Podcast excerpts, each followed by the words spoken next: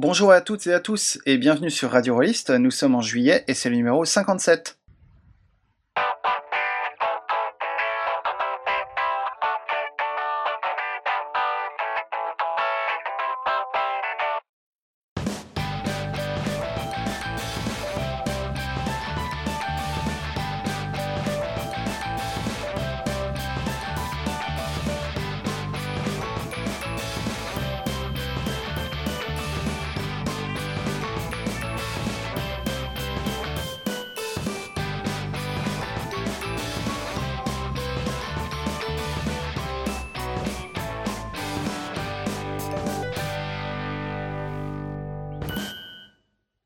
Aujourd'hui, je vous préviens tout de suite, euh, ce sera un numéro plutôt pointu.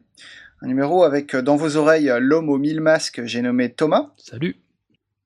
Le vétéran à la, à la voix de miel, Michael. Bonjour.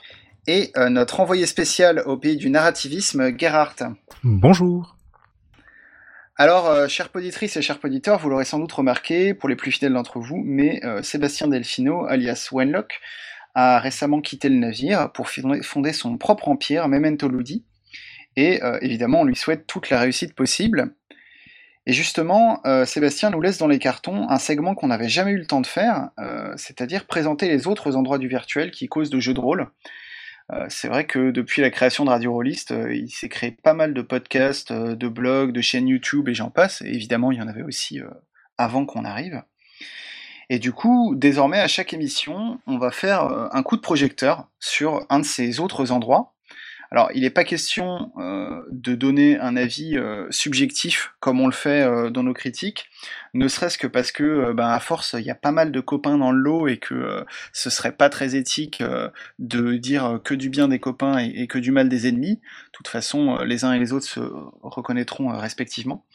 Euh, l'idée, c'est juste de vous signaler ben, ce qui existe, histoire que euh, si vous avez une salle de bain à récurer et que vous avez fait que la moitié de votre baignoire à la fin de cet épisode, et eh ben, vous pouvez enchaîner avec un site euh, autre et passer par exemple au carrelage du mur. Et à tout seigneur, tout honneur, eh ben, on va commencer par Memento Ludi, justement.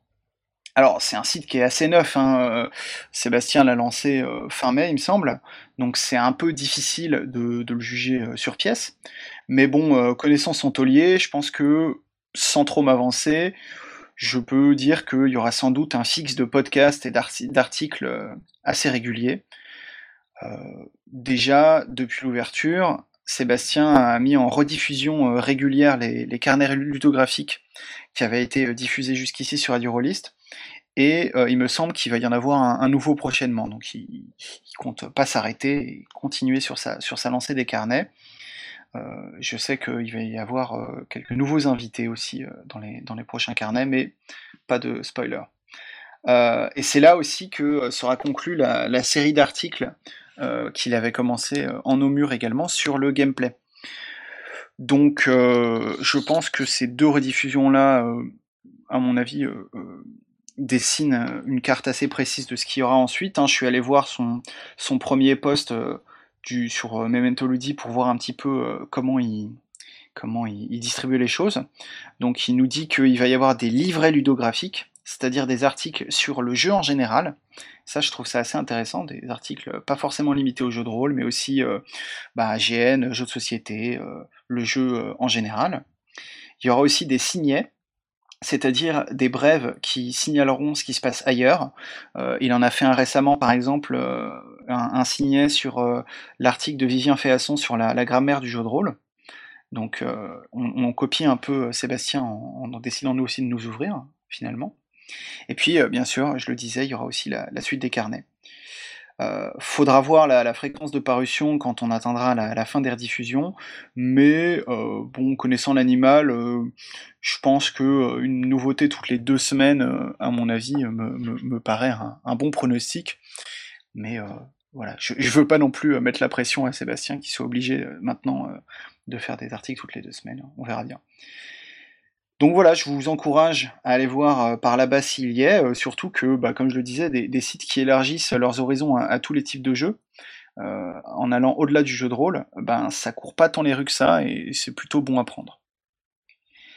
Et justement, en parlant d'au-delà du jeu de rôle, bah, vous savez que plusieurs GNistes se sont malicieusement infiltrés dans l'équipe de Radio Rollist euh, à notre insu. Et justement, Thomas, chef de file de la dissidence, avait, je crois, une news de ce côté-là.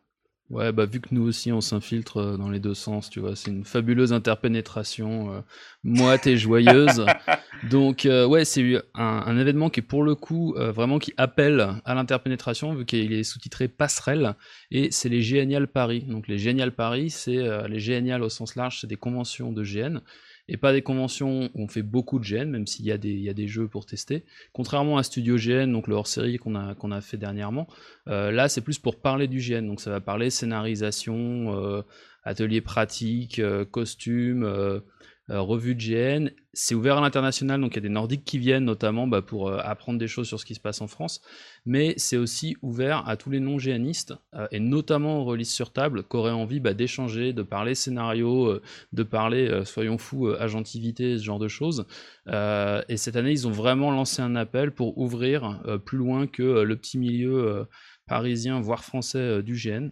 Donc ça veut dire que si euh, bah, les sujets d'études euh, à la fois pratiques mais même un peu théoriques, les tripes 40 ans du jeu de rôle, les ce genre de choses vous intéressent, si les angles politiques aussi vous intéressent, il y a eu des, questions sur le, genre et le GN, il y a eu des trucs sur l'amour et le GN, il y a eu des trucs sur les différents types de scénarios, toutes ces sortes de choses, si vous avez envie d'échanger, déjà vous pouvez noter les 29 et 30 octobre ce sera en région parisienne.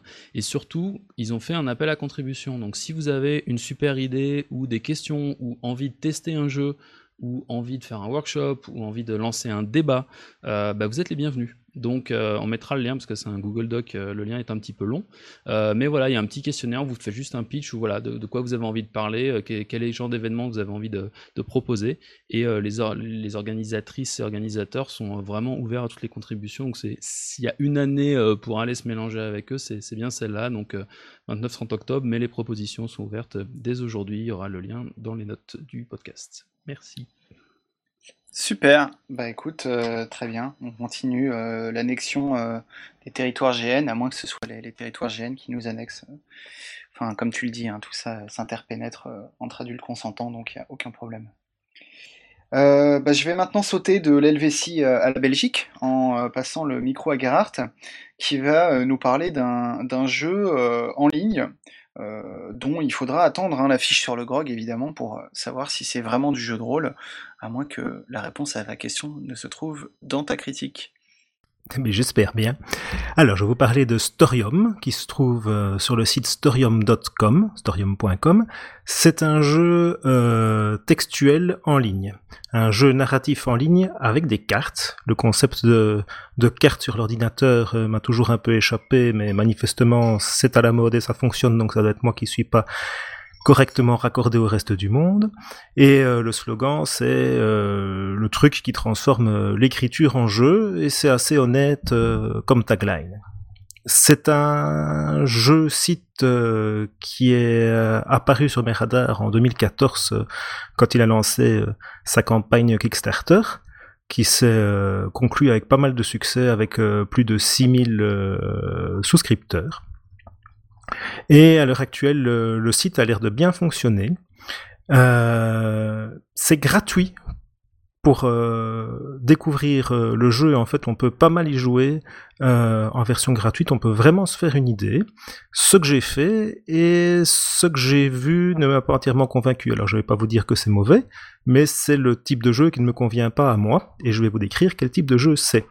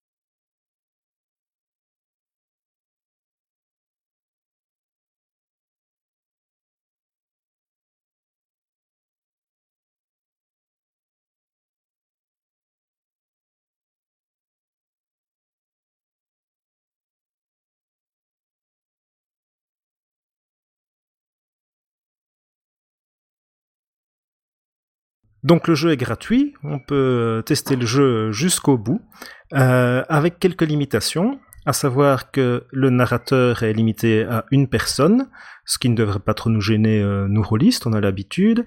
Euh, une durée d'histoire limitée, bien que je ne sais pas exactement à combien, mais on en parle un peu plus tard. Trois joueurs maximum, ce qui ne me dérange pas du tout. Et pas d'accès aux nouvelles options, mais qui de toute façon n'existent pas encore, donc euh, pour le moment on ne perd pas grand-chose. La version payante est à prix ordinaire euh, à 40 dollars, mais c'est un, un payer ce que vous voulez euh, limité vers le bas à 25 dollars? Donc si euh, vous estimez que vous avez des moyens financiers limités, euh, par exemple les étudiants, ils vous encouragent à payer 25 dollars. En dessous de 25 dollars, il n'y a pas moyen. Le curseur va jusqu'à 100 dollars, mais on peut rentrer n'importe quel chiffre au-delà, ça a l'air de fonctionner, bien que je n'ai pas été jusqu'à l'activation de la carte Visa. Il y a une version il y a une option à prendre, un paiement unique de 20 dollars pour avoir accès à 60 mondes en théorie. Donc c'est 60 mondes qui ont été euh, débloqués en palier lors du Kickstarter. Il y en a 44 qui sont euh, terminés disponibles, il y en a encore quelques-uns qui doivent arriver, et ils envisagent plus tard d'avoir un, marché de mondes créé par les joueurs, on pourra les créer, les vendre, les acheter entre joueurs. Comment se passe un jeu et qu'est-ce qu'un monde? Le jeu, il y a trois rôles, l'hôte, qui est en gros euh, l'organisateur et le modérateur, euh, comme sur un forum, mais qui ne fait pas forcément euh, plus que ça. Le narrateur, qui se trouve très souvent être l'hôte, qui est en gros le meneur de jeu, et les joueurs. Le narrateur fait avancer le jeu en démarrant les scènes et en plaçant des défis pour les autres joueurs, les joueurs les résolvent. Le narrateur en version gratuite est unique, euh, en version payante, on a l'option de rendre le narrateur tournant, et ce qui fait qu'à chaque scène, le système va automatiquement choisir un autre joueur comme narrateur. Comment est-ce qu'on démarre une partie? On choisit un monde, gratuit ou payant, ou on crée le sien propre mais qui, euh, qui nous est réservé à partir de ce moment-là. On ne peut pas le mettre à disposition d'autres narrateurs. On a quelques options à configurer. Euh, ce sont des options soit techniques, soit, enfin, je veux dire technique euh, dans le sens euh, rôliste du terme, c'est-à-dire des options euh, techniques de système, c'est la longueur du jeu, la limite du nombre de mots qu'on va pouvoir mettre dans sa narration, soit légal, par exemple, la licence qu'on va prévoir, la licence légale qu'on va prévoir pour ces créations. Une fois qu'on a configuré le jeu, il reste à trouver des joueurs, leur faire créer des personnages, les valider et lancer la première scène. Je vous ai dit que c'était un jeu à partir de cartes, et un monde, c'est ça, c'est un ensemble de cartes qui sont préécrites, euh, qui vont vous, vous, faciliter un peu les choses et vous mâcher le travail. Alors les cartes, il y a des cartes de narrateur, qui sont des cartes qui décrivent un endroit, un personnage ou un obstacle, donc il y a trois types de cartes. Et il y a des cartes de joueurs, les cartes de nature, euh, les cartes de force, de faiblesse, les cartes d'intrigue secondaire, les cartes d'avantage et les cartes de but. Alors ça, ça fait beaucoup à digérer euh, pour un petit jeu qui est très simple, mais en fait, on, on s'y fait très très vite. La carte de nature est un peu particulière, on ne sait pas la jouer. Ça indique simplement le concept de votre personnage. C'est un vampire, c'est un policier, c'est un ce qu'on veut, ça dépend du monde. Les cartes de force, ben, ce sont des forces de votre personnage. Vous en avez deux identiques à la création de personnage, plus deux livres que vous pourrez remplir selon l'inspiration du moment.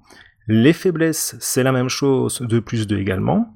Ce qu'on appelle les intrigues secondaires, en fait, ce sont des motivations, ce qui va pousser votre personnage à avancer. Selon la longueur du jeu, vous allez en avoir 3 à 5 à la création, mais de toute façon, elles se renouvellent automatiquement.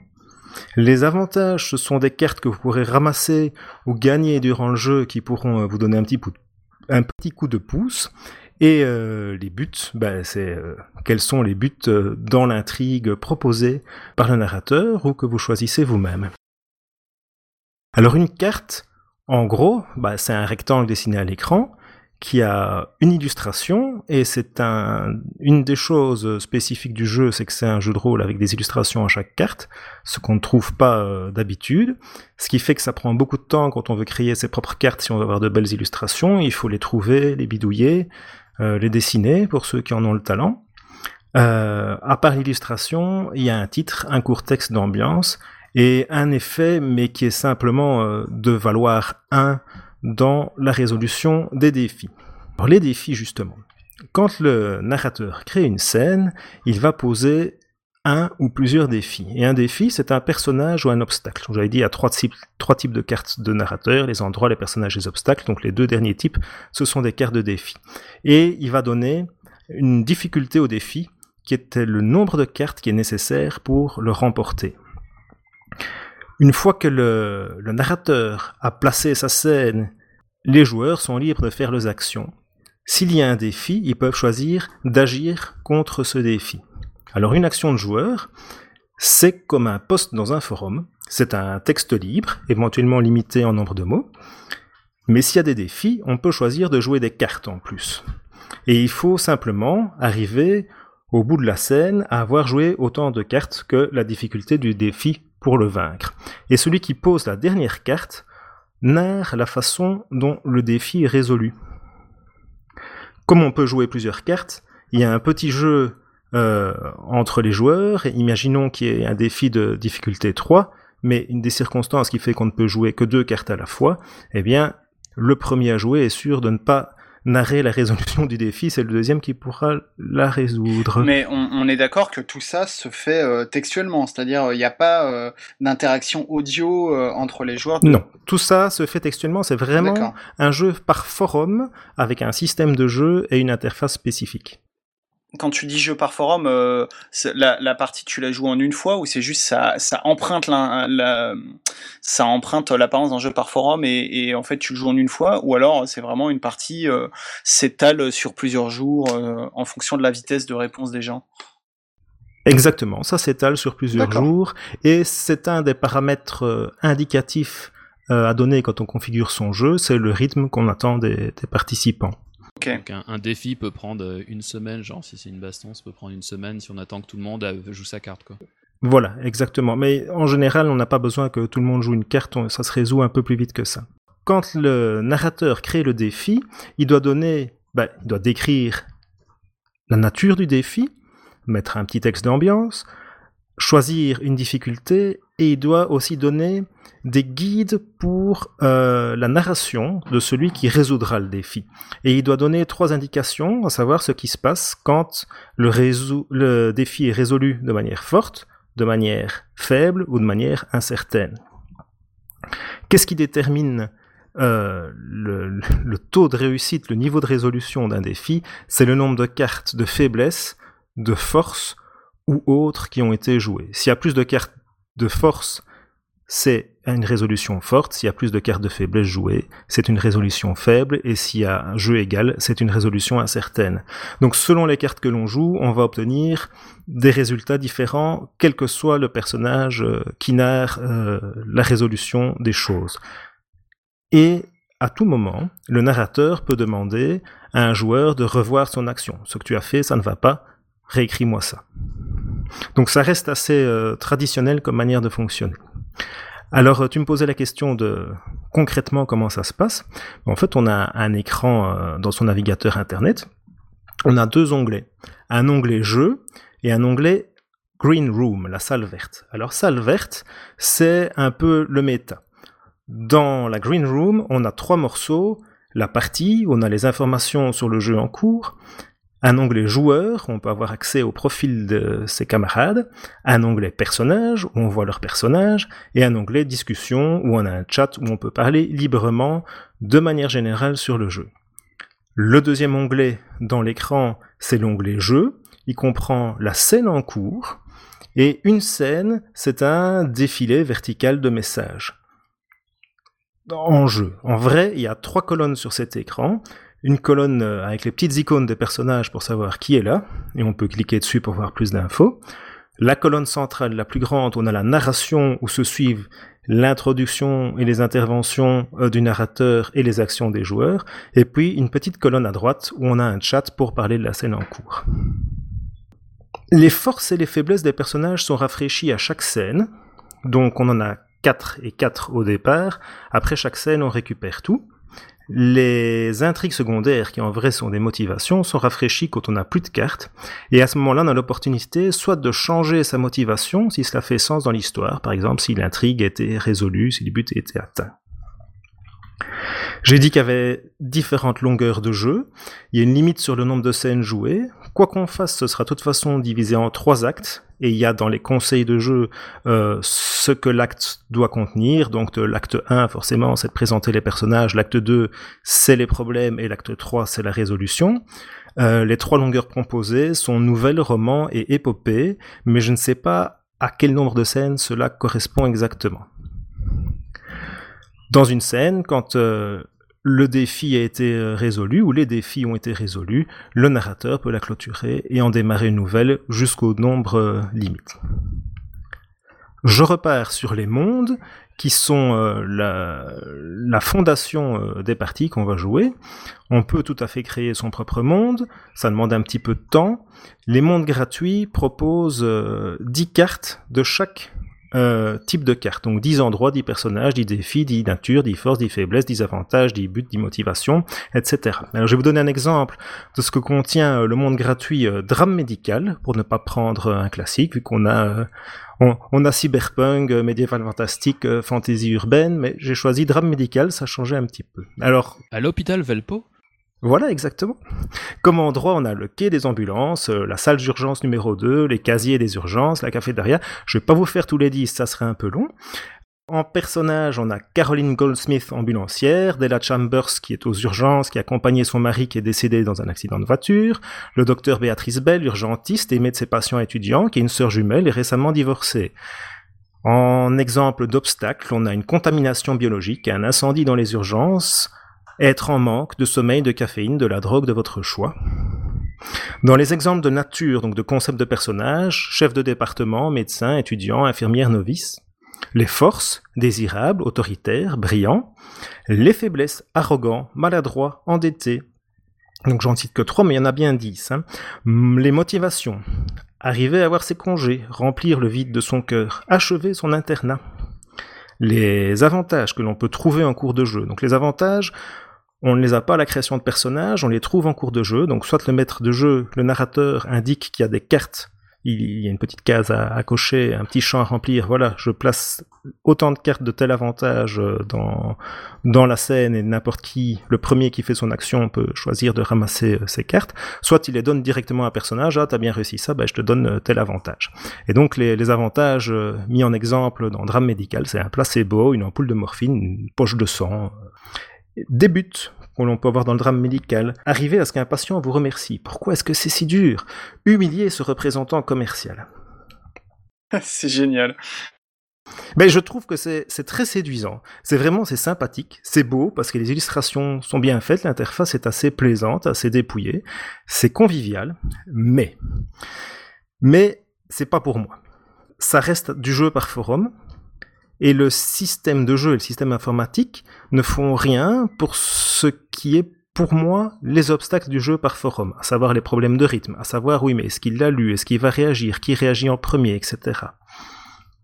Le deuxième chose qui pose problème, c'est que j'aime pas le système. Ce système de cartes crée euh, d'abord euh, contraint très fort euh, la narration, parce que celui qui va dire, va narrer ce qui, ce qui l'intéresse, ce qui l'amuse, va se retrouver coincé, il ne pourra pas logiquement avancer euh, dans l'intrigue, ou alors il va jouer n'importe quelle carte qui ne correspond pas à ce qu'il a raconté. Il n'y a, y a pas une liaison euh, entre le, le, système de cartes et, le, et la narration. Je, je n'apprécie pas. Mais les cartes mènent vraiment la danse.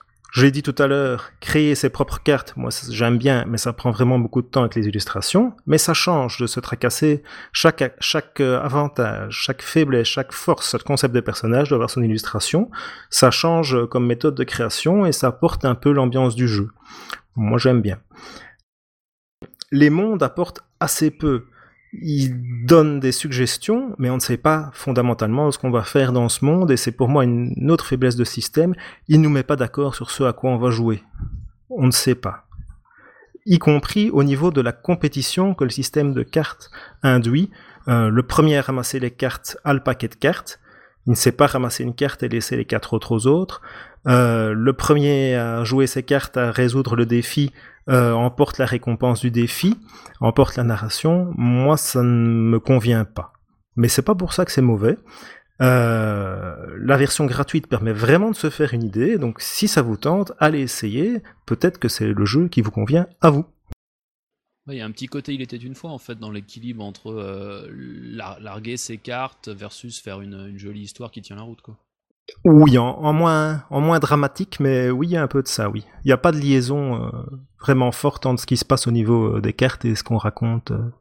c'est un peu comme on veut. Et les, auteurs, ils viennent du jeu de rôle ou c'est des types les auteurs, je ne les connais pas tous. Il y en a euh, beaucoup qui viennent du jeu de rôle. J'ai vu Robin Lowe, euh, il y a Sage Latora, ah euh.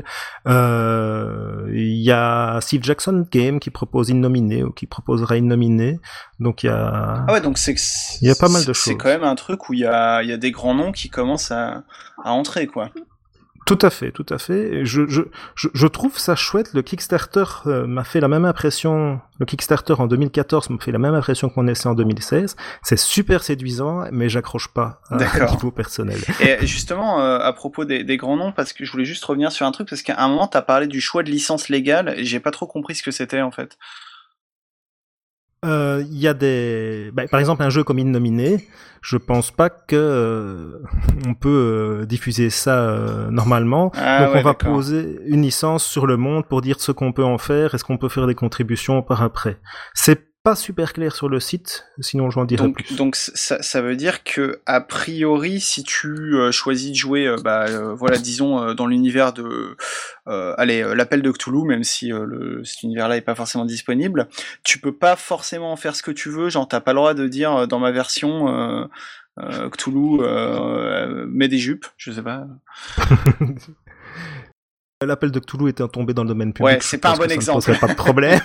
mais, effectivement, il y, a des questions qui se posent, qui je pense sont plus des questions pour le site en lui-même que pour nous directement, euh, petits Européens.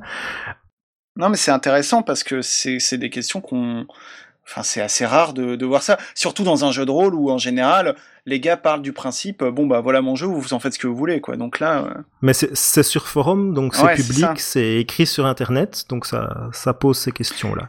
toutes les parties sont obligatoirement publiques? Je ne suis pas sûr. Le l'aide euh, n'est pas euh, n'est pas suffisamment clair là-dessus. Peut-être que la licence va va limiter les possibilités. J'ai pas pris le temps d'essayer toutes les combinaisons possibles, même si j'en ai essayé quelques-unes.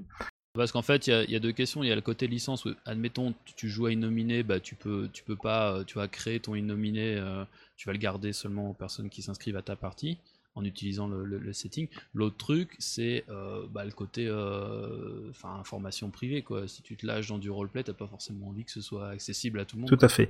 Franchement, je, je, ne suis pas sûr. Je me suis posé la question et j'ai pas trouvé la réponse.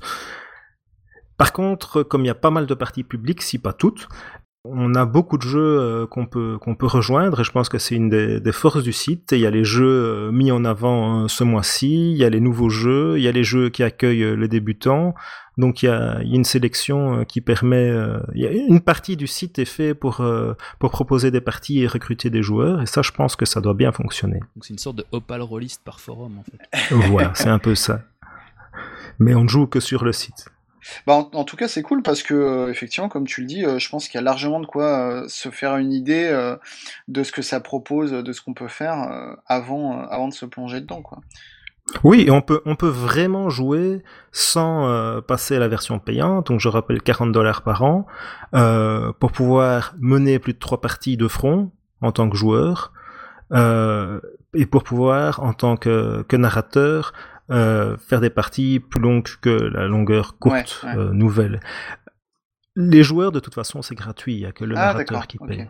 Et, juste un point important, je suppose que c'est tout en anglais, donc tout le boulot. C'est tout en anglais. Voilà, donc parce que moi, ce qui me faisait peur dans Storium, c'était le côté création. Ça me faisait chier de d'inventer un jeu de toutes pièces, de me retrouver en fait à, écrire un jeu de rôle juste pour une partie. Donc si je veux réutiliser les mondes existants, les cartes existantes, tout, tout le texte doit être en anglais.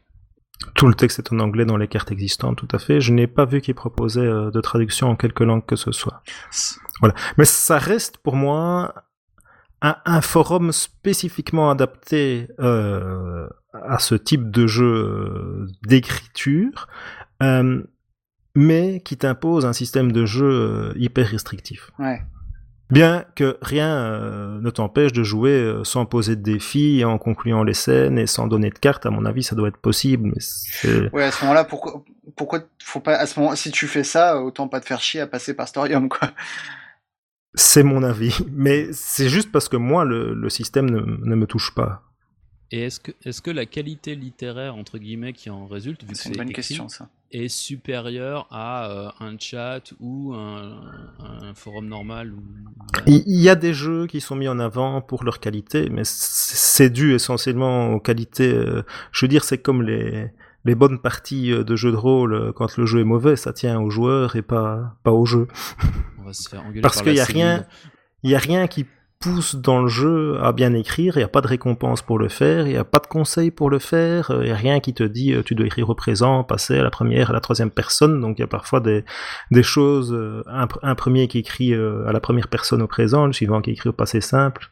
Et puis ça, ça s'enchaîne bizarrement. Mais il y a d'autres jeux où les joueurs font un réel effort de bien écrire. Ah, Ok. Bah écoute, merci en tout cas, c'est- ça a l'air assez à la fois curieux et euh, je suis curieux moi-même euh, d'aller voir. euh. Allez jeter un coup d'œil, euh, essayez, ça coûte rien. Ça prend pas tellement de temps euh, si vous ne voulez pas créer vos propres cartes. Euh, on a vite fait de choisir euh, un monde, un personnage et, euh, et vous êtes parti. Vous pouvez essayer, vous faire votre propre idée. Cool. Bah écoute, euh, merci Gerhardt et euh, je repasse donc la parole à Thomas qui va euh, lui aussi nous causer d'un jeu, euh, un jeu vraiment tout pourri. Et alors je dis vraiment pas ça du tout parce que je suis dégoûté de pas avoir euh, fait partie de la partie test. Pas du tout, jamais. Au- aucune Ah non, subjectivité enfin, de la part de l'animateur de Radio jamais. C'est bien connu. Alors, bah, ce qui est marrant, Jaloux. on va rester, c'est Michael commence. Vous allez voir, c'est important. Foutre la merde entre les participants au micro, c'est important dans ce jeu. Euh, bah, on va continuer dans le, côté euh, rôliste social qui est chez lui, euh, qui joue par ordinateur, mais avec une échelle de temps complètement différente. Euh, avec Viewscream deuxième édition, donc c'est un jeu d'horreur spatiale créé par Raphaël Chandler qui a écrit quelques suppléments de jeux de rôle et qui a bossé en freelance sur des jeux vidéo genre Rainbow Six je crois, des trucs comme ça. Et euh, là, le, le focus est très très focus, vu qu'on joue l'équipage d'un vaisseau spatial euh, en situation d'urgence. Donc il est arrivé une grosse merde. Les derniers membres d'équipage ont survécu et ils sont bloqués dans différentes parties du vaisseau. Et ils peuvent communiquer entre eux que par webcam interposée. Donc c'est là toute l'originalité du jeu, c'est que ça se joue par webcam. Là, vous me direz, en, bon auditeur de Radio Rollist, qui s'est tapé nos 18 heures de dossiers spéciaux sur euh, le jeu de rôle par Roll20, Rollist Team, Google Hangout et compagnie, en bon trentenaire qui a plus le droit de quitter son foyer parce qu'il y a des gosses à gérer, tout ça. Ah ouais, non, mais le, jeu de rôle par Hangout, je connais. euh, J'ai trois compagnes de Donge et d'Apocalypse World en parallèle sur l'auberge Rollist, blablabla. Non. Dans Viewscream, c'est un peu différent parce que c'est tout ce qui est filmé par la webcam est en jeu. Donc c'est le what you see is what you get. La, ca- la caméra est à la fois diégétique, donc dans la fiction, et extra-diégétique, donc dans ton appart. Tu te la joues, euh, Sébastien, là Digétique, extra-digétique Ah, moi euh, j'ai tout rappelle, hein. compris, il y a pas de problème. Voilà, tu vois. Il y a que, Michael qui fait chier, tu vois. Ouais, moi j'ai du mal, C'est- j'ai mal, c'est mon les vieux, c'est il les a du vieux, mal. Non mais je, je, je, je mettrai Ouais. des notes euh, vers les bouquins, les bouquins de théorie littéraire euh, dans les liens de l'émission. Faudra, faudra renvoyer vers le, vers le carnet ludographique. C'est ça. Voilà, donc ça. Non, mais c'est cool quand on parvient à parler uns contre des autres, c'est qu'on est plus intelligent. c'est- hein. c'est c'est bien connu. alors si en plus on est parisien, alors là, euh, la classe quoi. Donc comme dans le jeu de, de Gerhardt, la Storium, où il y avait une colonne euh, méta euh, ou hors-jeu, bah là c'est pareil, mais ça va être le chat. Donc si tu dois euh, dire que tu dois euh, aller aux toilettes alors que ton perso il est supposé être bloqué dans le tube du lanceur de torpille à proton où il n'y a pas de toilette et donc où il doit rester coincé, bon bah tu, le, dis par chat. Mais normalement tout ce qu'on voit sur l'écran de ta webcam c'est toi, c'est ton personnage. Euh, donc c'est vraiment 100% roleplay, tu ne décris aucun mouvement, tu, joues ton perso point barre. Si tu te lèves, bah, c'est que ton perso s'éloigne de la caméra, si tu dis du mal des autres, si tu leur fais des bras d'honneur, tout ça, tout, tout est en jeu. Donc euh, attention, âme sensible, et oui, en fait, euh, Viewscream, c'est un GN par webcam. Donc vous jouez chez vous, devant votre PC ou votre smartphone, d'ailleurs si vous avez une bonne connexion Wi-Fi, ça doit être faisable. Euh, c'est important une bonne connexion parce que vous allez quand même streamer de la vidéo et du son bah, de 4 à 5 personnes en même temps. Donc attention, vraiment essayer d'avoir une, une bande passante qui tient la route le jeu est pensé pour se jouer par, Google Hangouts, ce qui est pas mal parce qu'il n'y a pas de, programme à installer. Il y a juste quand même deux trois trucs à régler sur votre browser, donc comptez une demi-heure de, réglage la première fois que vous connectez avec des gens. Et vous pouvez même enregistrer la partie avec euh, Hangout en air, donc elle va se retrouver sur YouTube euh, si vous êtes du genre exhibitionniste ou si vous voulez garder un, un souvenir. C'est un côté positif parce que avant même de vous faire une idée du, du jeu, vous pouvez aller regarder sur YouTube des parties enregistrées de Viewscream. Mais regardez pas tout en entier parce Exactement. que ça va vous dévoiler les secrets ça, des scénarios. C'est important parce que il y a du spoil, mais alors attention quoi. Le, ce qui est intéressant dans ce format, c'est que le format, le format horreur spatial en fait fonctionne particulièrement bien avec le fait d'être bloqué devant sa caméra. Mais il y a aussi euh, des scénarios dans des univers alternatifs, notamment cyberpunk, où tu joues un, groupe de runners euh, en pleine opération euh, dans la ville de New Angeles et euh, l'opération foire forcément. Et donc on peut on peut jouer dans autre chose qu'un vaisseau spatial, même si l'immense majorité c'est supposé être de l'horreur dans un vaisseau spatial en perdition quoi. Et moi, vous verrez, mais suite à ça, j'ai plein plein d'histoires, euh, plein d'idées pour d'autres d'autres univers. Donc, comme visuellement, il faut que ça ressemble à quelque chose, euh, bah, vous avez grosso merdo deux solutions. La plus simple, euh, c'est d'utiliser le meilleur effet spécial du géaniste, c'est-à-dire le noir, l'obscurité. Donc vous jouez où vous voulez chez vous, mais dans le noir. Donc déjà pour vous, l'ambiance sera meilleure, euh, mais aussi visuellement, bah, on verra pas trop votre décor euh, qui ressemble à votre chambre de bonne euh, au lieu d'être dans un vaisseau spatial.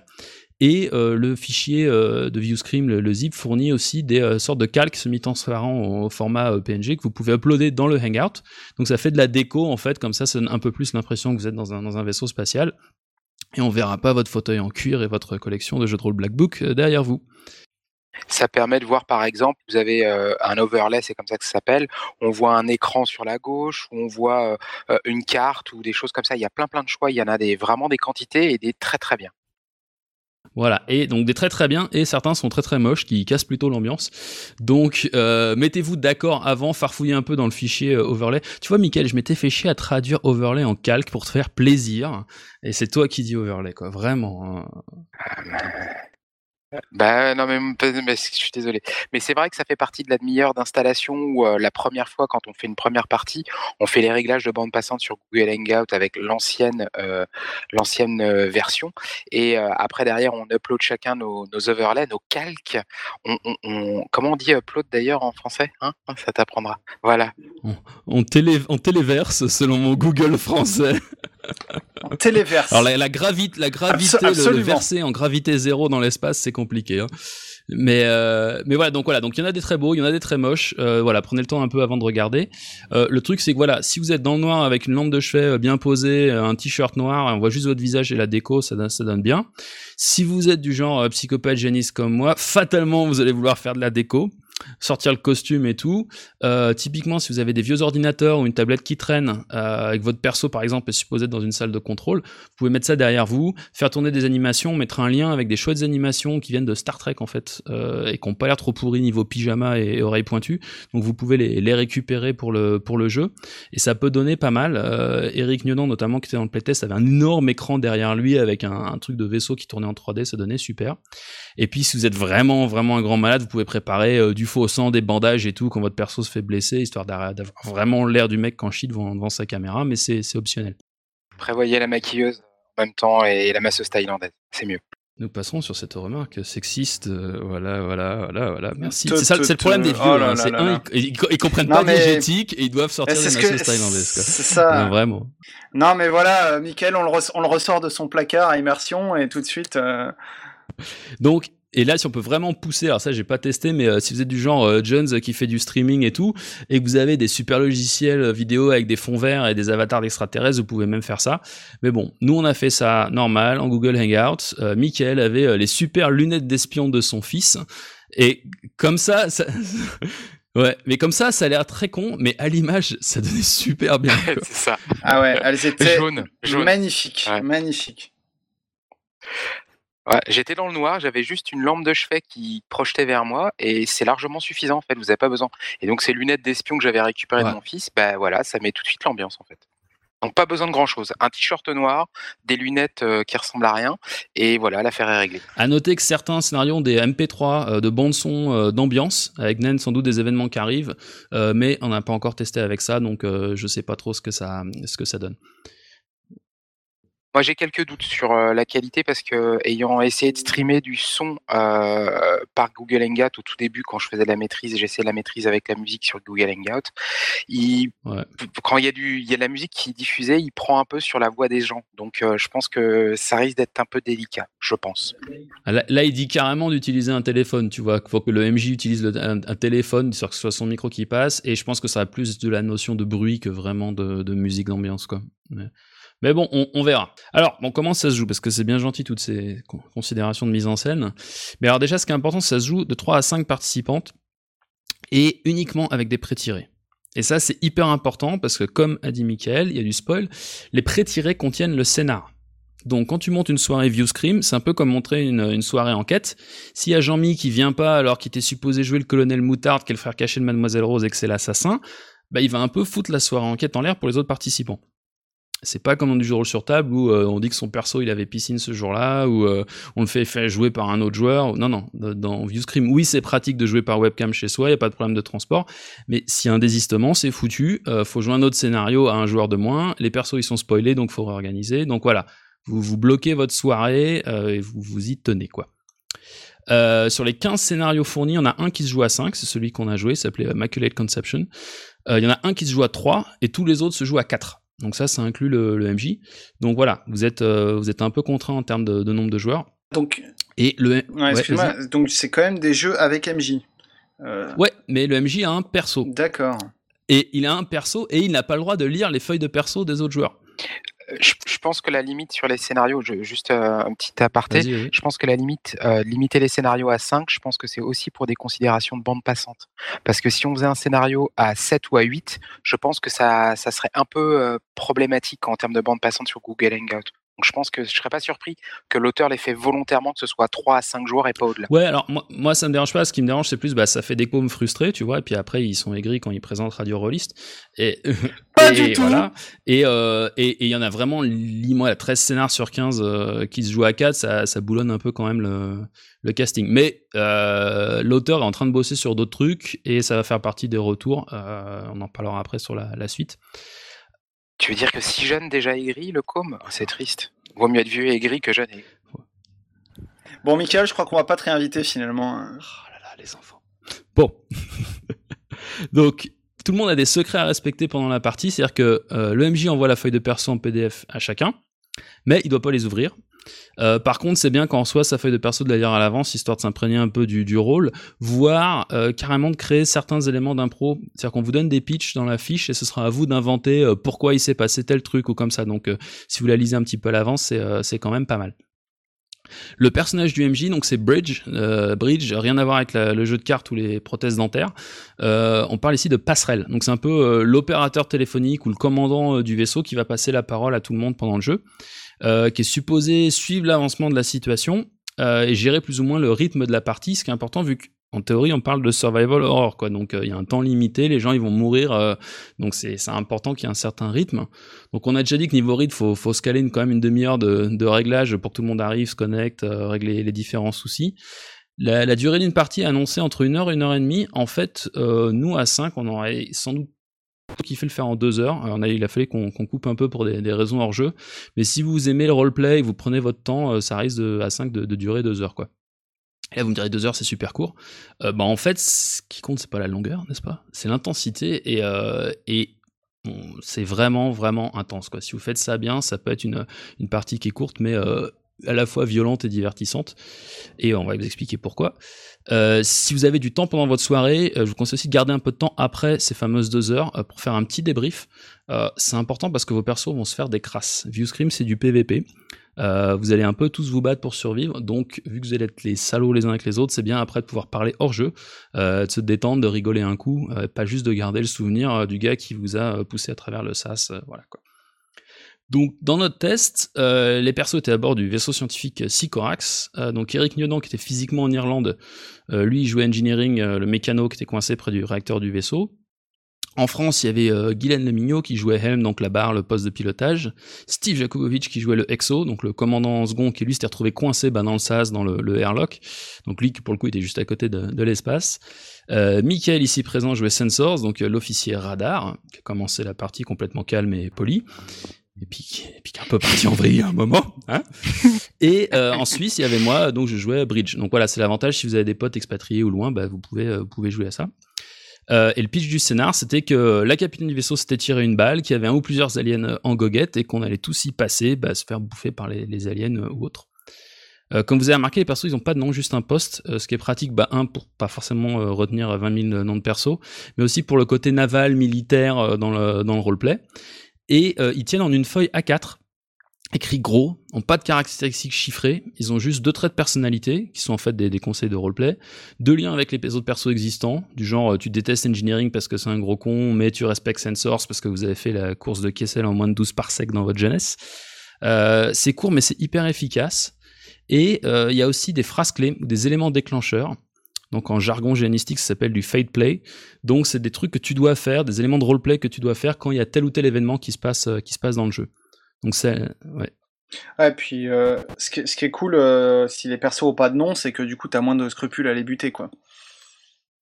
Bah, tu, tu ne butes pas Michael, tu butes Sensors, donc voilà, voilà, voilà, donc ça va mieux.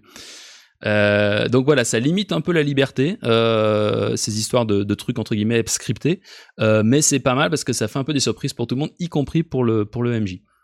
Et enfin, la chose la plus importante, il y a deux urgences et trois solutions, bonnes ou mauvaises, pour régler les fameuses urgences. Et c'est là que le, le, le, système de jeu en fait tourne. Donc la partie démarre par Bridge qui en fait qui lance un message de détresse donc les trucs sont pré-rédigés, alors c'est en anglais, peut-être mieux le traduire avant. Euh, et voilà, à partir du moment où Bridge envoie le message des 13 dans l'espace, on est en jeu et tout le monde joue son perso. Et son perso, ce qu'il veut, bah, c'est sortir vivant du, vaisseau, atteindre une capsule de sauvetage vivant. Et pour ça, il doit régler les deux situations d'urgence qui risquent de le tuer. Donc il va décrire la situation d'urgence, genre oh mon dieu, il y a des fuites dans le réacteur, euh, je vois des liquides radioactifs qui sont en train de me tomber dessus, aidez-moi, aidez-moi au secours. Et là, les autres joueurs euh, vont devoir regarder sur leur feuille de perso et proposer une solution. Alors tout est décrit en, techno blabla euh, à base de euh, transpondeurs tachyoniques et ce genre de choses, qui n'ont pas forcément de lien euh, entre les solutions et les, problèmes. Et euh, le but, c'est d'écrire à côté de la solution si ça va marcher ou ça va pas marcher.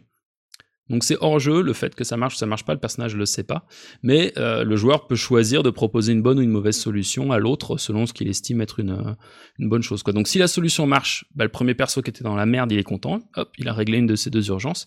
Si la solution marche pas, bah, il va falloir que quelqu'un d'autre fournisse une solution, parce que si tu termines la partie avec une urgence qui n'a pas été réglée, bah, t'es mort. Mais en, dit, dit, comme ça, on a l'impression que Bridge, il a un rôle comme n'importe quel autre joueur, en fait. Alors qu'il y a peut-être quelque chose qui le différencie des autres, non? Alors Bridge n'a pas d'urgence. Bridge, euh, lui, il va pas faire passer la parole entre les, différentes personnes. Il n'a pas d'urgence, par contre, il peut quand même mourir. Euh, C'est-à-dire que lié au scénario, euh, je vais pas le spoiler, mais il y avait une, une, question à poser à un des joueurs, et selon la réponse, je savais si j'allais mourir ou pas. Donc euh, Bridge peut aussi mourir, mais c'est pas basé sur la résolution d'urgence. Vu qu'il gère les résolutions d'urgence, il serait à la fois jugé parti. Donc lui, il a une autre condition de, victoire entre guillemets. Thomas l'a dit vite, mais il faut bien insister là-dessus. Bridge, il donne la parole, c'est-à-dire qu'il peut parler aux autres, il peut mettre en communication euh, les joueurs entre eux, mais il n'y a que lui qui peut le faire. Et ça, ça a toute son importance dans le jeu. Ouais, et ça fait partie des, des difficultés en fait à, maîtriser le jeu, euh, parce que comme on joue un perso et quand souvent dans des scènes tendues, on se met la pression, on donne des ordres, on demande des rapports de situation, euh, gérer ce côté euh, temps d'antenne, et là c'est vraiment du temps d'antenne parce qu'on parle de, de, caméra et de vidéo, euh, est pas évident quand on est à fond dans le perso. Euh, typiquement, il y a eu certains dialogues euh, tête à tête euh, assez émouvants en fait, et, c'était une des surprises du jeu, c'est qu'on peut faire autre chose que juste s'engueuler. Peut y avoir des, flashbacks. Ah, tu te souviens qu'on a fait la bataille de Gluxus 4 et tout ça. Et en fait, bah, c'est dur après de se dire ah ouais mais attends, faut que je repasse la parole à machin parce qu'il a pas pu régler ses urgences. voilà, l'équilibre effectivement de, de bridge là-dessus, MJ et joueur et est un peu euh, parfois compliqué à, à, gérer, surtout à cause en fait de la charge émotionnelle des, euh, des tensions qu'il peut y avoir entre les, entre les joueurs. Stubridge doit faire la compta pour savoir euh, combien il y a eu d'urgence et combien il y a de solutions qui ont été utilisées. Alors, il n'y a pas de fiche pour ça, ce qui est un peu dommage, parce que je me suis retrouvé à, à prendre des notes dans le noir. Euh, C'était pas hyper pratique, ça c'est un des, un des retours à faire à l'auteur. Merde, c'est qui, qui a grillé Est-ce qu'on a fini Est-ce qu'il en reste tu vois? Normalement, tu dois tout ça, tu dois le mettre dans le chat hors jeu. Si tu as des questions hors jeu, tu dois pas le, le, le dire à la caméra, quoi. Moi, ce que je me demande, c'est comment et pourquoi on se fait des crasses entre joueurs? Moi qui n'ai pas joué, ça reste assez obscur pour moi. Est-ce qu'on se fait des crasses parce que c'est nécessaire de mettre les autres en péril pour avoir les bonnes solutions pour soi? Et euh, est-ce qu'on met les autres en péril en ne leur donnant pas des informations, en leur donnant des informations euh, fausses, ou dans les choix des solutions qu'on prend, qui on sait qu'on sacrifie quelqu'un d'autre? Alors tout le monde est en péril, de toute façon. Et on a euh, soi-même, on ne peut pas, euh, on peut pas choisir si on va avoir une bonne ou une mauvaise solution. Ça va être les autres joueurs qui vont choisir. Et ils vont choisir selon ce que eux estiment intéressant ou logique à ce moment-là de, de l'histoire. Toi, tu n'as aucun contrôle, à part, je pense, si, es un, si es, euh, ton personnage est un psychopathe et dégueulasse avec tout le monde, les gens n'auront pas forcément envie de le sauver. Euh, c'est possible que ça arrive. Mais il n'y a pas de, on va dire, de lien euh, logique euh, ton personnage. Il a des problèmes, il a des solutions, mais la connexion entre les deux se fait plus sur les personnalités et le réseau de relations qui est tissé au départ que, sur autre chose. Petite précision sur les solutions, parce que comme vous l'a dit euh, Thomas, il y a des emergencies, des urgences, et il y a des solutions. Les solutions telles qu'elles sont marquées sur la feuille de personnage, vous avez une phrase qui est la solution qui va, que vous allez proposer, et entre parenthèses, il y a marqué si ça marche ou si ça marche pas si c'est un succès ou un échec. Et donc là, ils insistent bien dans les règles pour vous dire que faut pas prendre en compte en jeu évidemment si c'est un succès ou un échec. C'est il faut vraiment essayer d'utiliser les choses euh, au feeling pour le bien de l'histoire. Donc, euh, je peux très bien, euh, quelqu'un a une galère, a une émergence, une urgence super grave. Je dis, OK, OK, OK, euh, je, Bridge me donne la parole, me dit, Sensor, vous avez la possibilité de l'aider? Oui, oui, j'ai la possibilité de l'aider et je lui donne une solution. Et c'est bien plus tard, une fois que j'aurais, il m'aurait dit, le joueur qui est à l'urgence m'aura dit, ouais, OK, je prends ta solution. Et on, va devoir attendre, on va repasser la parole à d'autres avant de savoir si au final ça a marché ou pas. Et le plus drôle, justement, c'est que vous avez une liaison avec la personne non, il y a que y a que le joueur qui la donne. Il y a que le joueur qui la donne. Donc tu demandes une solution, après tu la prends ou pas, mais tu prends ce qui a été décrit en roleplay. Tu sais pas si elle va marcher ou pas. Ah ouais, d'accord. Ouais. Et typiquement, c'est ce qui s'est passé avec le perso de Guylaine. En fait, elle s'est fait plomber, mais dès le début, quoi. Les, les gens détestaient son perso et euh, bah, on va pas dire voilà. Mais euh, mais ouais, euh, moi je, je disais ok, ça démarre pas bien pour elle. On a 10 minutes de jeu, ces solutions marchent pas. Mais tout ça, je savais pas. Personne ne le savait. Seulement le, le joueur qui donne la solution sait si elle va marcher ou pas au bout de quelques minutes, quoi. Révèle au bout de quelques minutes si ça a marché ou pas pour que tout le monde sache. Alors, un des soucis justement et une des, difficultés de ce jeu, c'est exactement là-dessus sur est-ce qu'est-ce qu'on sait en jeu hors jeu.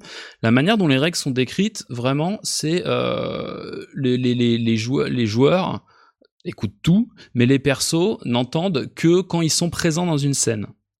Et ça, je pense que c'est un peu dommage. Euh, parce que c'est super rigolo d'écouter ce que se racontent les autres, même en jeu.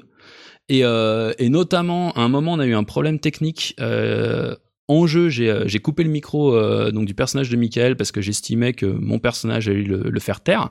Mais après, j'ai pas réussi à le démuter, à lui enlever le, à lui redonner le son. Donc, donc, donc on avait l'air con dans la mesure où le jeu se passe entièrement en verbal et normalement le chat est utilisé que pour leur jeu. Mais l'avantage c'est que Michael s'est mis à, à, à, mimer un étouffement, à s'énerver devant sa caméra. Et donc, théoriquement, il n'était pas dans la scène, mais en pratique, on kiffait tous de le regarder s'énerver. C'était parfait. Visuellement, c'était vraiment plaisant à regarder. Quoi. Énorme. Il faut vraiment utiliser, en fait, c'est ce qu'on ce qu'on s'était fait en, réflexion a posteriori. Euh, en effet, quand tu es à l'antenne et que tu parles, c'est important, mais le hors-champ, donc, quand tu n'es pas euh, sous les projecteurs, tu peux essayer de pousser Bridge à te donner la parole en faisant des, en montrant par, euh, en jouant avec la caméra et en poussant Bridge à te donner la parole parce qu'il sent qu'il se passe quelque chose et que c'est la merde. Et donc, du coup, parce que c'est ça aussi, tu, tu, tu, peux jouer dessus. Et c'est vrai que c'est très très rigolo à faire. Et voilà, et ça c'est un truc qui n'a pas été pensé par le par l'auteur du jeu. Et notamment, euh, Michael, dans débrief, tu proposais d'avoir deux chats, un chat en jeu et un chat hors jeu, ce qui peut paraître overkill, mais en fait, je pense que c'est une bonne idée parce que ça permet aux gens qui sont pas dans la scène de faire des commentaires, de rester dans leur personnage, de faire des commentaires désobligeants et tout ça sur le sur le chat en jeu, ce serait pas mal, je pense. Ouais, parce qu'il faut pousser le truc, c'est qu'il m'avait muté, donc aussi en même temps, comme mon personnage à un moment il, a commencé à réagir différemment, je, l'insultais, j'insultais Bridge copieusement par, euh, euh, sur le chat donc en jeu. Euh, donc je poussais les joueurs à comprendre que c'était vraiment du enjeu, pour le pousser à me donner la parole, à, à dire à quel point c'était une espèce de crevure et tout ce qu'on voulait. Et bref, voilà, je me suis, je me suis répandu. Donc j'ai un peu cheater le, quoi, en tout cas détourner le, système pour montrer ce qu'on pouvait faire en jouant avec la caméra d'un côté et en utilisant le chat.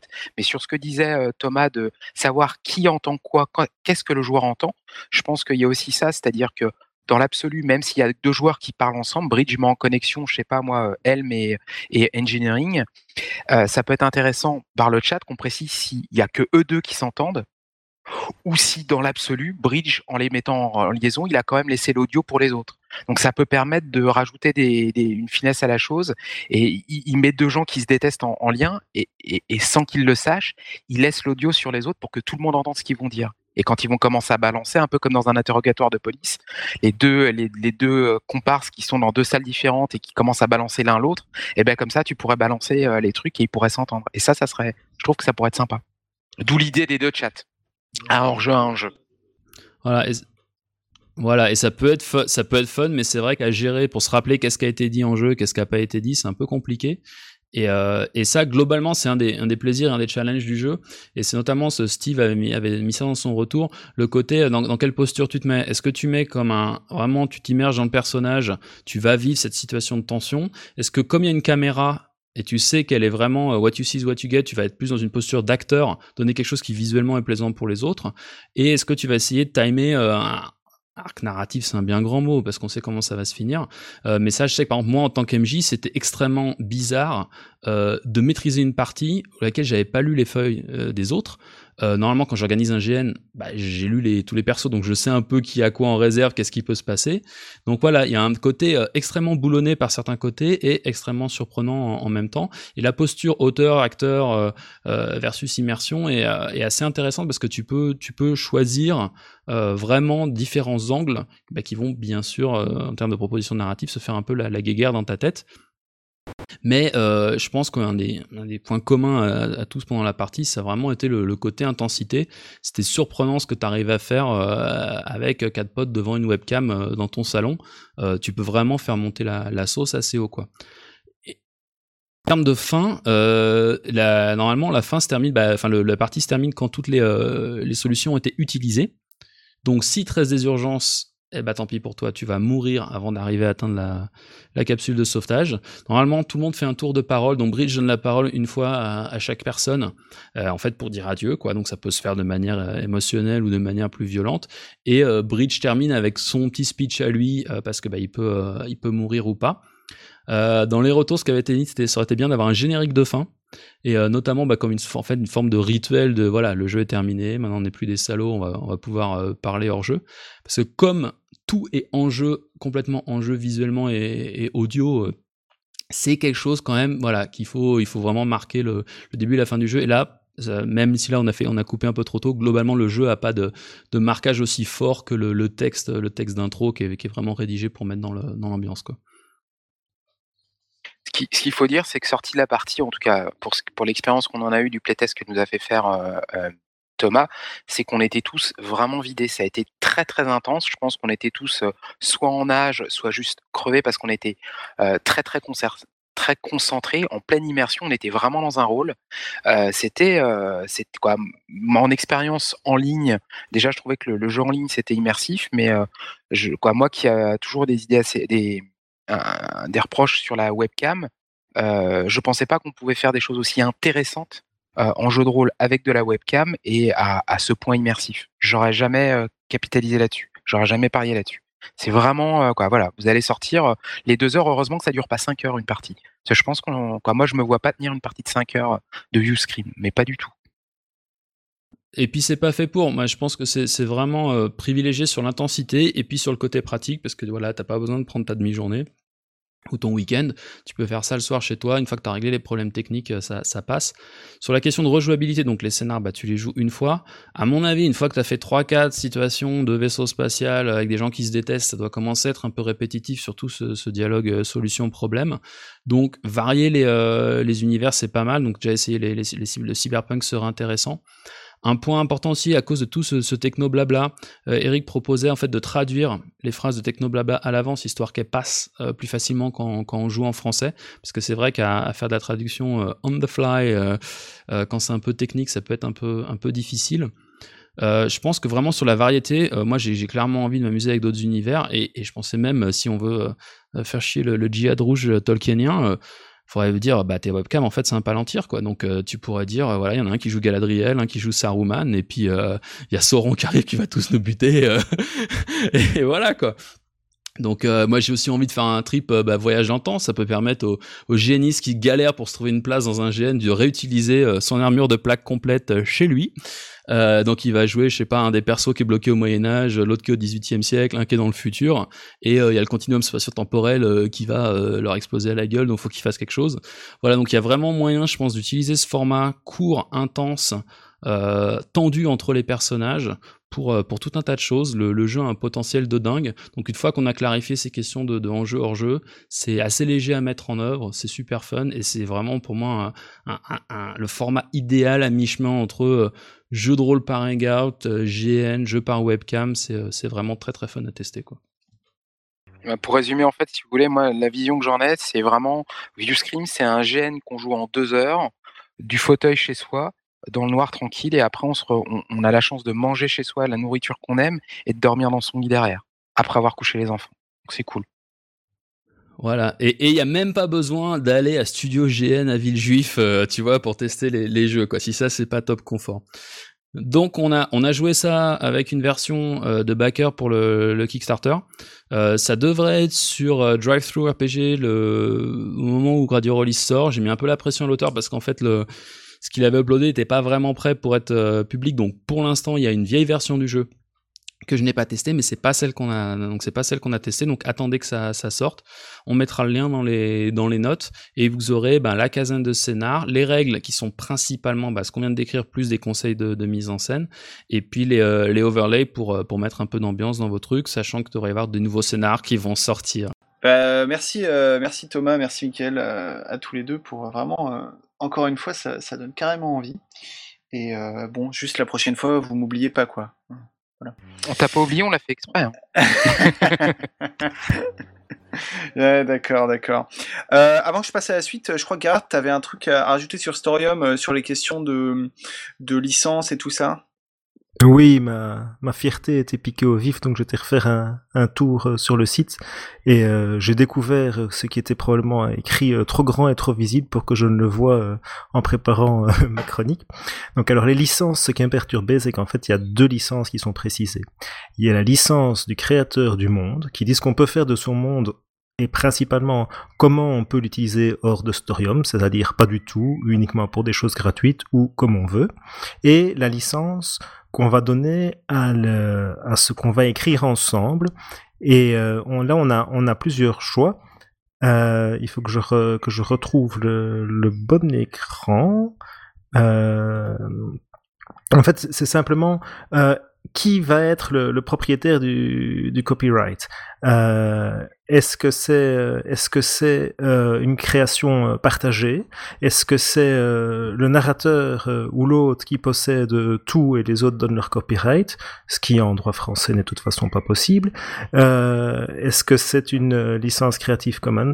Donc que devient du jeu? Maintenant la publicité euh, du en lui-même, c'est un, un, autre réglage, et le jeu peut être public complètement, jeu et commentaires, public mais commentaires privés, le jeu privé, ou alors le jeu limité aux, de visibilité limitée aux utilisateurs euh, de Storium. Et alors tant que j'y suis, les autres réglages, parce qu'ils répondent à, quelques questions, euh, il y a le style de narration tournant ou narrateur fixe, ça j'en ai déjà parlé. Il y a le, le style de jeu. Est-ce qu'on va se concentrer sur la partie game, euh, ce qui étrangement en anglais il l'appelle play, mais bon, c'est parce que l'autre version il l'appelle writing. Donc est-ce qu'on va se concentrer sur le style d'écriture ou sur le, jeu des cartes et les aspects mécaniques, ou est-ce qu'on va essayer de trouver un équilibre entre les deux?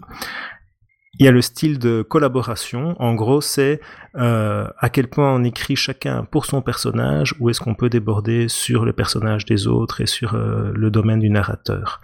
Et il y a la vitesse de de jeu, euh, de casual, donc aucune, euh, aucune attente de ce côté-là. Euh, lent, une scène par semaine, ou hardcore, aussi vite que vous pouvez y aller.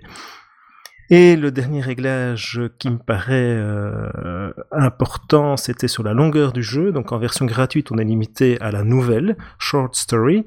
Euh, en gros, c'est trois actes. Ça, c'est toujours pour tous les formats. Euh, mais c'est deux scènes, trois scènes, une scène. Donc ça, c'est court, six scènes au total.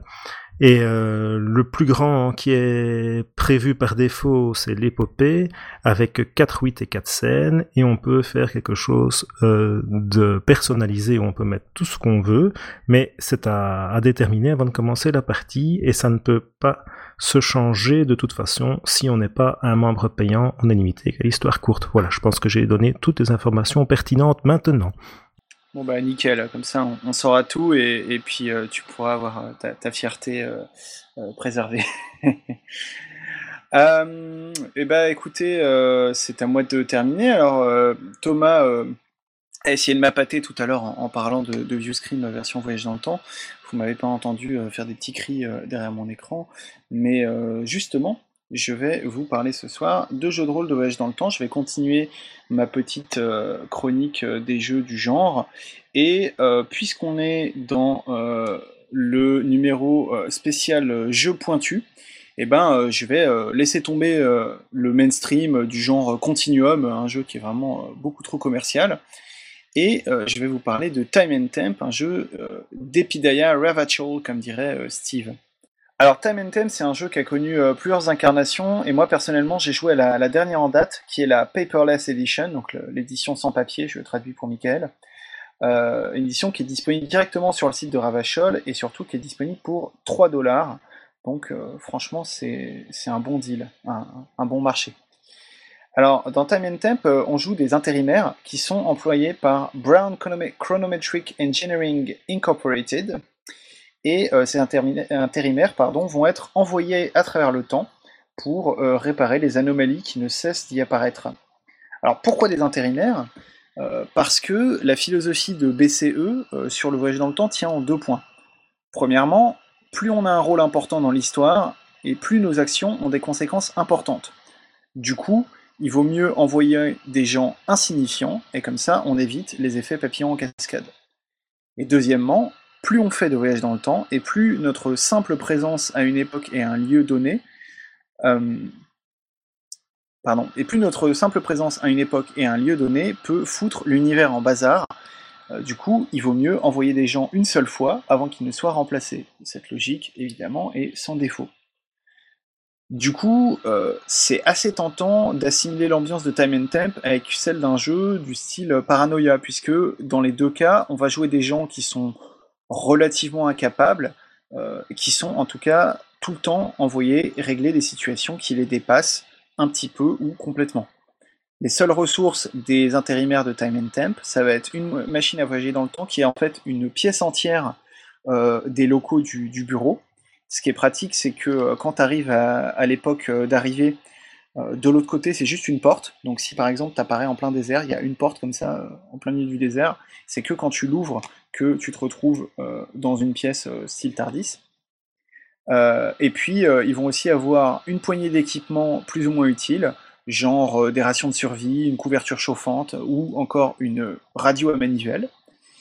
Et surtout, les employés de BCE vont avoir deux formations d'entreprise indispensables.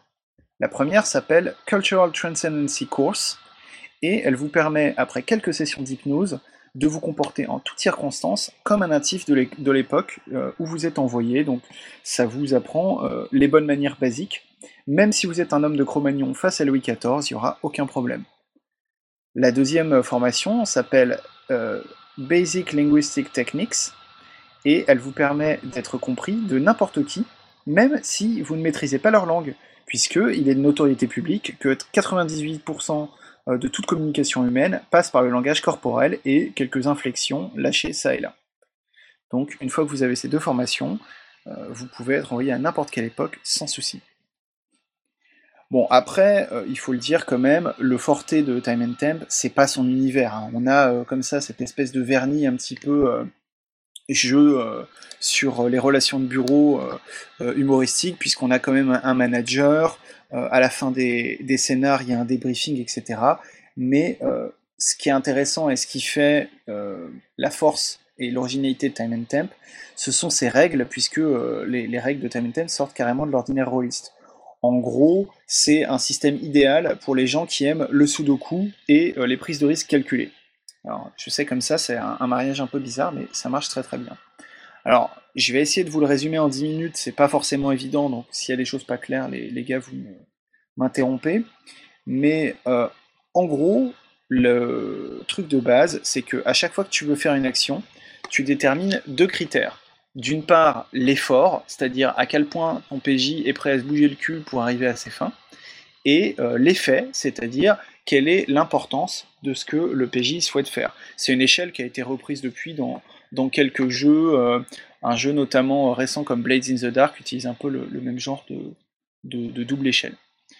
Euh, les deux, donc que ce soit l'effort ou l'effet, ensuite on choisit si c'est mineur, majeur ou intensif. Ce qui se passe, c'est que le joueur choisit l'un des deux, effort ou effet, et le MJ euh, choisit l'autre, et après on, a une, on regarde la correspondance sur une petite table, et ça nous dit quel type de dé on lance. Grosso modo, on peut lancer du D4 au D12 selon euh, la difficulté de l'action.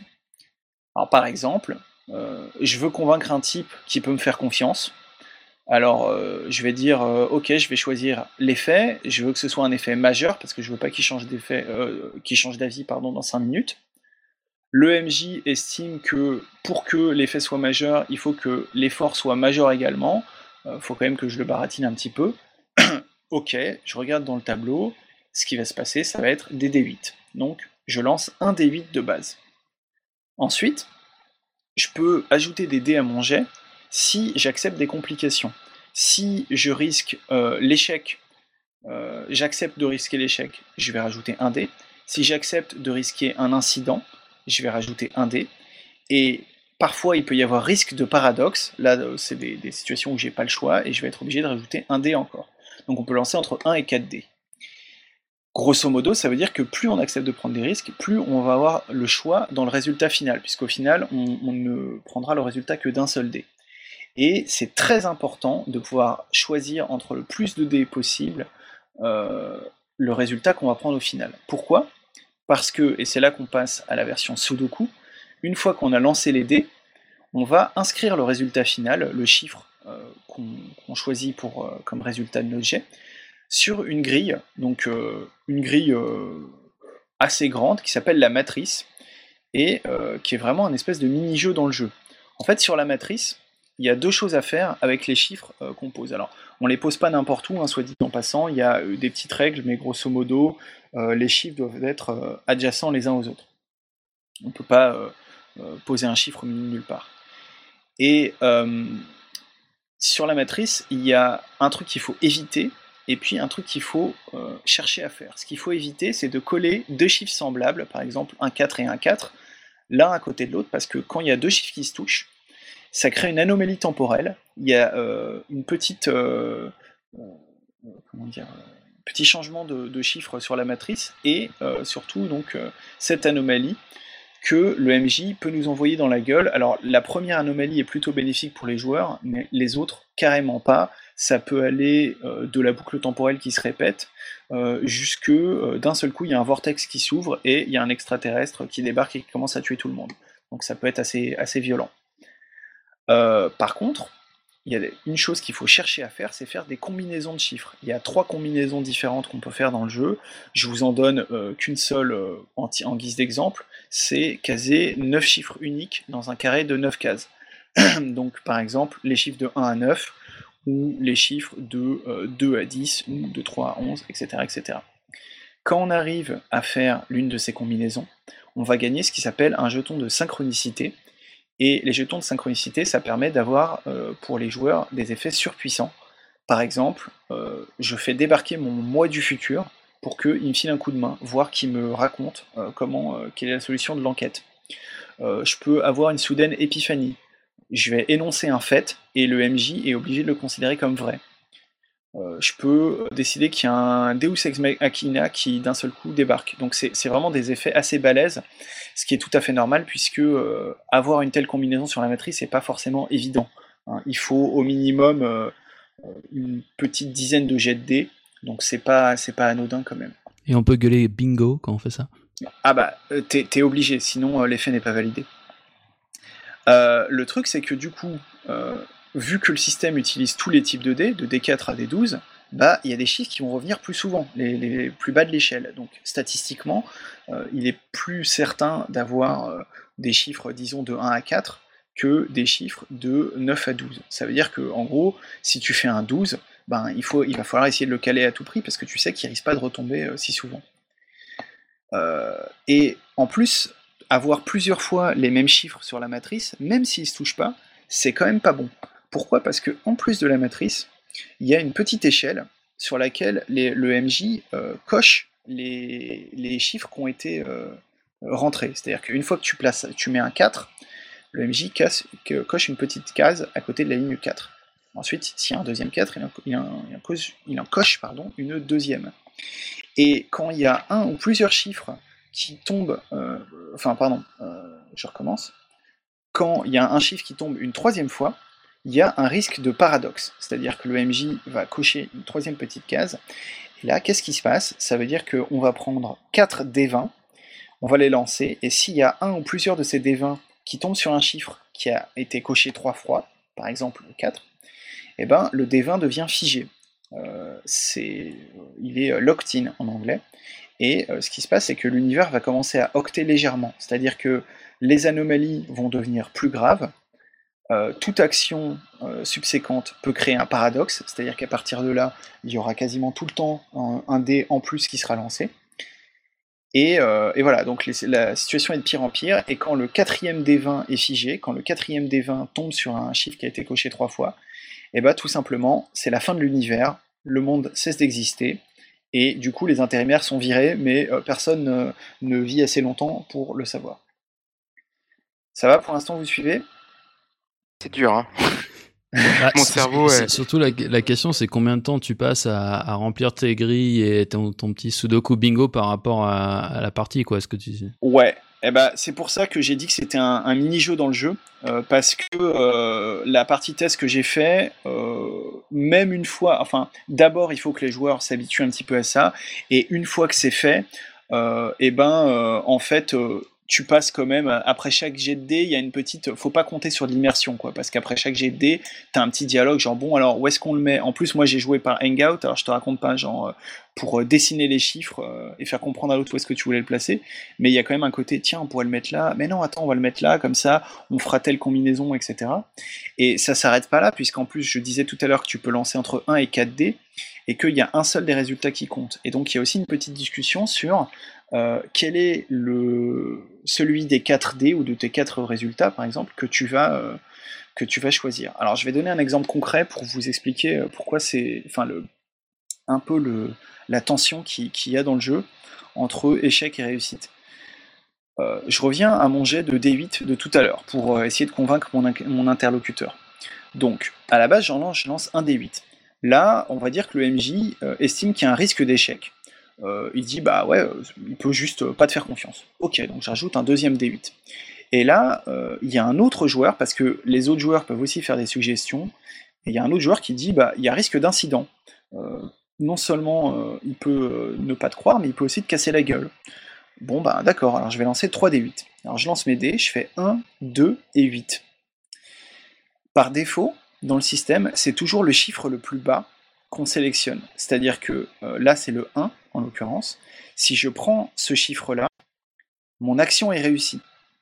Et euh, du coup, je mets le 1 sur la matrice. C'est à la fois bien parce que j'ai réussi mon action, j'ai convaincu mon interlocuteur, mais c'est pas bien parce que le 1, c'est un des chiffres qui sort le plus souvent, euh, et donc il vaut mieux éviter euh, de le mettre. Disons que là, dans mon exemple, bah, il y en a déjà deux. Si j'en mets un troisième, ça va déclencher un risque de paradoxe, donc je vais essayer d'éviter. Je vais essayer de prendre le 2 ou le 8 de mes résultats. Pour passer au deuxième dé le plus bas, donc le 2, il faut que j'accepte euh, soit de réussir en me prenant quand même l'incident, c'est-à-dire euh, il me casse la gueule mais il est convaincu, bon pourquoi pas, ou alors de rater mais sans incident. Il me croit pas mais il laisse mon visage intact. Donc il faut que j'accepte un petit compromis. Et si je veux prendre le troisième dé le, plus bas, en l'occurrence le 8, le dé le plus haut, quoi, euh, c'est bien parce que 8 c'est pas un chiffre si courant, Par contre, pour le prendre, il faut à la fois que j'accepte, de rater et j'accepte de subir l'incident. Donc il me croit pas et il me casse la gueule. Donc en fait, c'est vraiment une affaire de compromis. C'est facile de réussir une action, mais plus on réussit, et plus il va y avoir des paradoxes, des anomalies temporelles qui vont apparaître. A l'inverse, si on veut maintenir euh, la bonne euh, marche de l'univers, ce qui est quand même aussi un peu notre but en tant qu'employé de BCE, eh ben, il va euh, falloir accepter de se prendre quelque pain dans la gueule. Alors, ouais, Thomas. Ça me rappelle pas mal le système de statique à la Kuna, mais en beaucoup plus compliqué en fait. bah écoute, je connais pas la Kuna, mais c'est clair que le système est, compliqué. Surtout que il y a un, truc en plus, il y a, deux éléments en plus que j'ai un petit peu euh, parfois oublié pendant ma partie test parce que déjà ça faisait pas mal de trucs à se rappeler. Euh, en gros, il y a un système de bonus et de malus. Euh, je l'ai pas mentionné, mais la fiche de perso, c'est un CV sur laquelle en fait tu mets tes jobs précédents avant d'entrer chez BCE et les compétences liées à ce job. Par exemple, je peux mettre télémarketeur et du coup comme compétence, je vais mettre genre conviction du client et puis capacité à tenir 6 heures sans faire pipi. Euh, et ça peut euh, compter comme un bonus pour l'action actuelle. Genre si je veux convaincre quelqu'un et que j'ai été télémarketeur, ça, ça, peut me servir. Et un bonus, en gros, ça peut servir à éviter l'échec ou l'incident de manière gratuite, ou alors à faire bouger d'un cran euh, l'effort ou l'effet selon ce qu'a choisi le MJ. Et le MJ, il a la même chose, il a des malus. Euh, de son côté, euh, en fait, quand et ça je l'ai constamment oublié, et je pense que pour le coup il faut vraiment y penser parce que ça, ça aide le MJ à ce que les joueurs réussissent pas trop, et en plus ça fait partie de la couleur du jeu, c'est-à-dire qu'à chaque fois qu'ils se prennent un incident, genre un, pain dans la gueule, le MJ doit euh, remplir un rapport d'incident, tu vois, comme un DRH, il met alors l'employé machin, s'est pris un pain dans la gueule à telle époque par tel individu. Et euh, le premier, euh, la première fois que tu te prends ça, c'est un, rapport euh, verbal, c'est-à-dire que ça compte pour un malus et ensuite ça disparaît. Et la deuxième fois, c'est un rapport écrit. Et là, en fait, pour corriger, pour pardon, te débarrasser du rapport écrit, le MJ doit te dire qu'est-ce que tu dois faire pour rectifier la situation. Donc ça peut être, bah, tu dois aller chez le médecin, tu dois t'excuser auprès du gars, etc. Et tant que ce rapport écrit reste en jeu, le MJ pourra te balancer des malus dans la gueule. Alors, les malus, je ne vais pas rentrer dans les détails, mais grosso modo, ça sert à, annuler les bonus et aussi euh, pour le MJ à partir d'un rire sardonique à chaque fois que les joueurs euh, échouent dans leurs actions. Alors voilà, tout ça c'est vrai que c'est complexe, surtout que c'est euh, un système dont on n'a pas trop l'habitude. Je dois dire par contre que on s'habitue relativement vite au bout de quelques jets de dés, on était, bien euh, dans le truc, et euh, les joueurs ont assez vite pris l'habitude de dire alors mon effet ça va être tel truc, ou alors mon effort ça va être tel truc. Euh, le coup de la matrice, ça, ça, se comprend aussi assez vite. C'est juste que ça ralentit un peu le truc. En fait, chaque jet de dés prend un peu de temps. Du coup, il faut que les jets de dés soient pas anodins. Quoi. Tu lances pas les dés à tout va. Parce que sinon, tu vas passer 5 minutes par jet de dés, ça va vite devenir assez insupportable.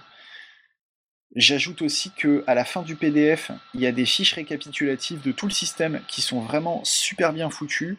Euh, en, six, en, gros, en, six pages euh, recto verso, euh, écrit gros, tu as l'essentiel des mécaniques, les différentes anomalies que tu peux foutre dans la gueule de tes joueurs, bien expliquer chaque petit point de règle, etc. Enfin, franchement, ça te permet de, t'y retrouver très facilement.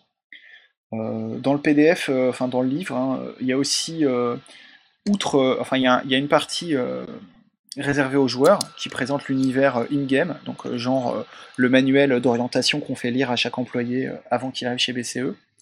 Et puis il y a une partie réservée aux MJ avec des conseils sur la façon de gérer un scénario. Il y a Ravachol qui t'explique un peu, voilà, qu'est-ce que quel principe ludique sous-tendent sa mécanique et sous-tendent le jeu.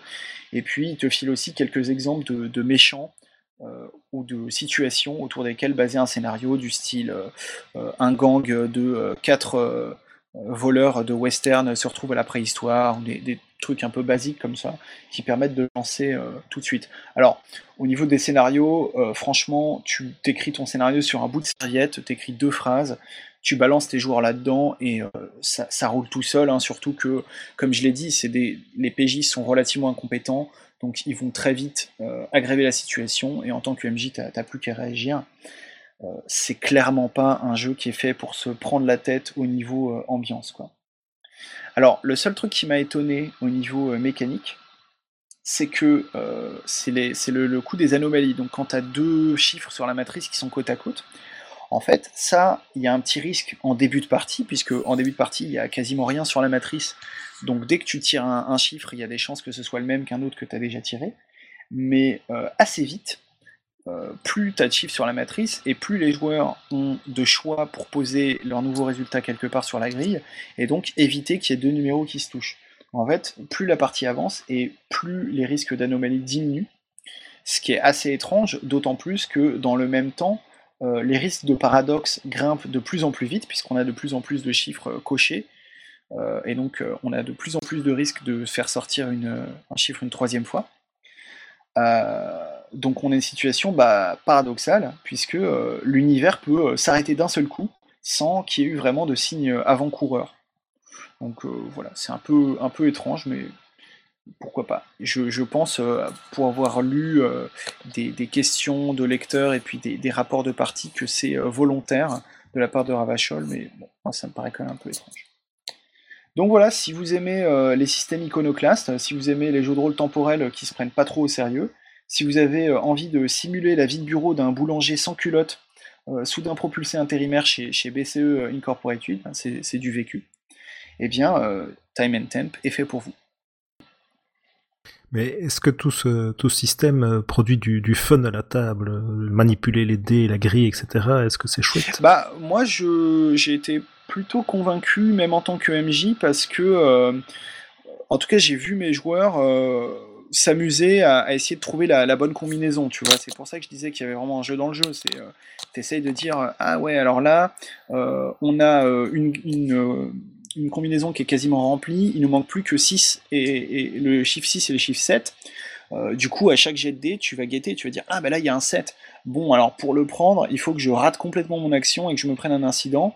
Est-ce que ça vaut le coup? Ouais, allez, euh, je vais le faire. Comme ça, derrière, ça nous permet euh, d'avoir un Deus Ex Machina. Donc, il y, a un, y a un espèce de.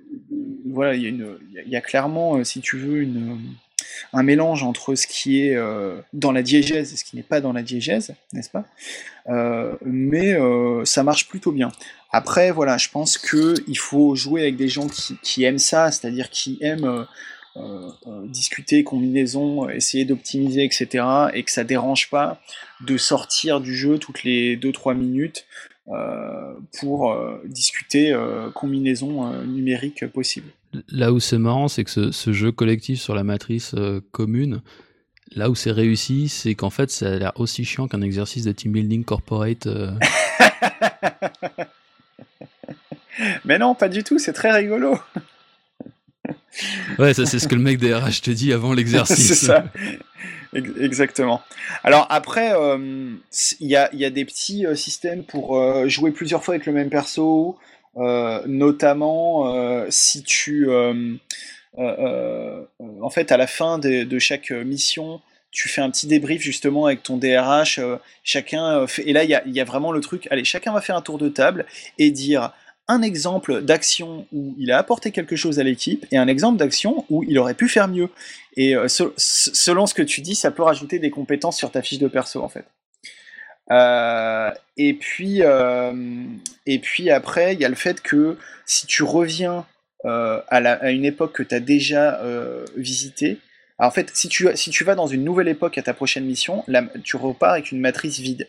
Par contre, si tu reviens dans une époque que tu as déjà visitée, la matrice est déjà.